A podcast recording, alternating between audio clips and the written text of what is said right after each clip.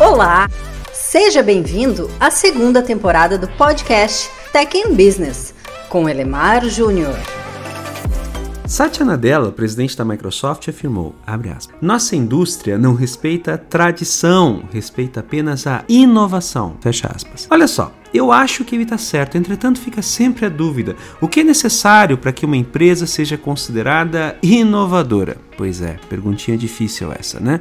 Mas resposta simples: três capabilities: descoberta, disseminação e absorção do novo. Complicado? Então deixa eu te explicar um pouquinho melhor. Vamos começar pela descoberta. Para que uma empresa possa inovar, ou seja, melhorar seus resultados fazendo algo novo de forma diferente, mais eficiente, precisa saber o que há de novo fora de casa ou o que precisa criar. Agora, é importante que a gente não confunda inovação com criatividade. Para saber o que há de novo ou para criar algo novo, uma organização precisa ter gente olhando o negócio de fora para dentro, gente antenada em novidades tecnológicas e tendências, capaz de produzir de maneira estruturada uma visão sobre coisas que a organização deveria estar percebendo, mas por alguma razão não está. Empresas maiores eles têm departamentos de pesquisa e desenvolvimento exatamente para essa finalidade. Entretanto, cuidado, saber descobrir não implica em saber inovar.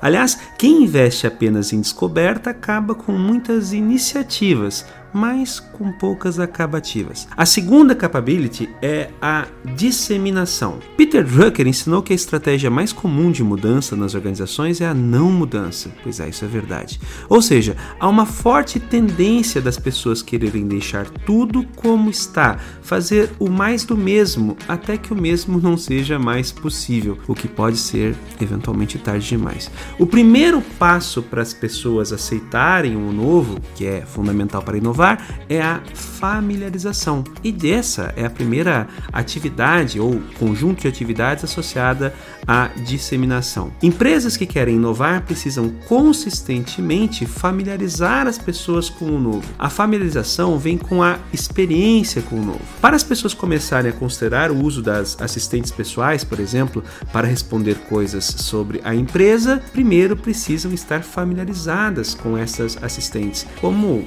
a Siri Google, enfim. Se a empresa quer falar sobre metaverso, precisa familiarizar as pessoas com óculos de realidade aumentada ou realidade virtual.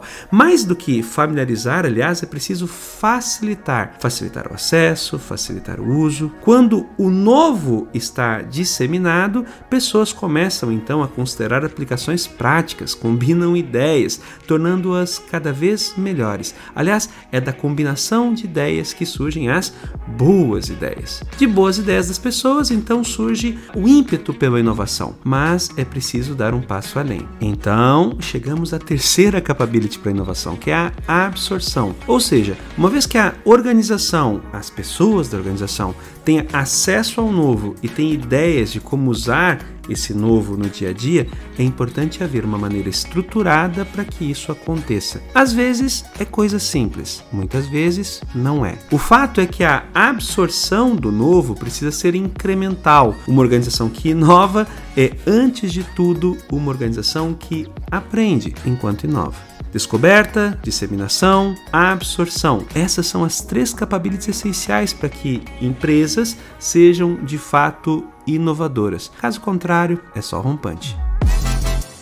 Confira mais conteúdos interessantes como este em techambiz.online. Até o próximo episódio!